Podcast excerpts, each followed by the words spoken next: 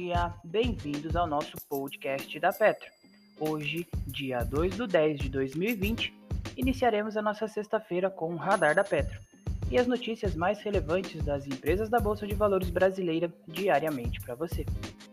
CVC divulga prejuízo de 1,15 bilhões no primeiro trimestre de 2020, ante um lucro líquido de 46 milhões no mesmo período do ano passado.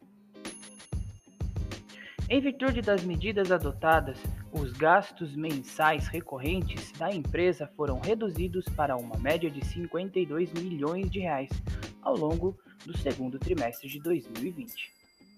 Apesar disso, a companhia acredita que a retomada do turismo no Brasil e na Argentina e na América Latina ganhará força nos próximos trimestres e que está pronta para liderar o segmento com inovações em pacotes, formas de pagamento e muitas outras vendas.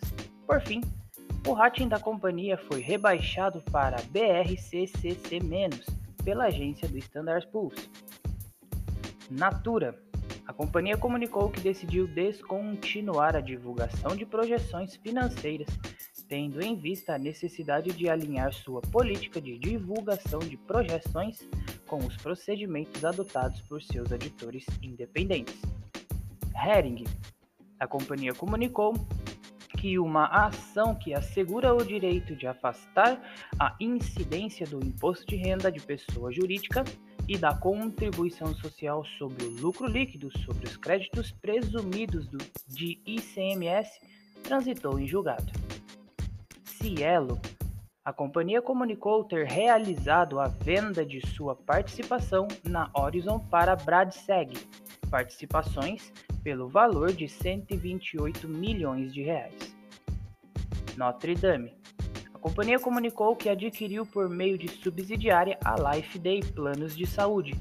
O valor corresponde a 70 milhões de reais, pagos à vista na data de fechamento da transação.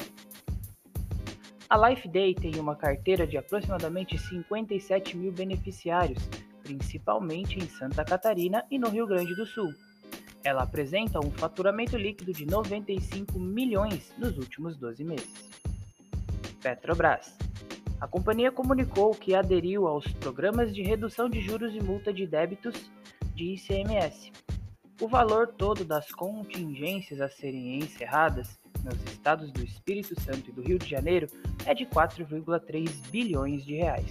Aproximadamente 70% dessa quantia será desembolsada em outubro de 2020.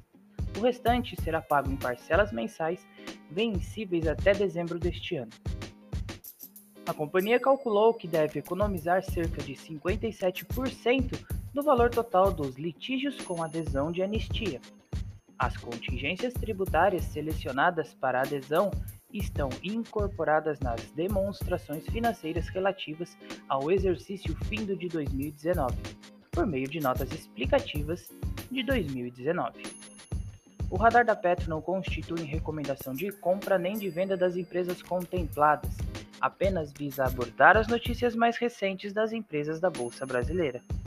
A opinião dos analistas da Petro é expressa e exclusivamente através de relatórios. Espero que vocês tenham gostado até aqui. Uma ótima, um ótimo dia e ótimos negócios.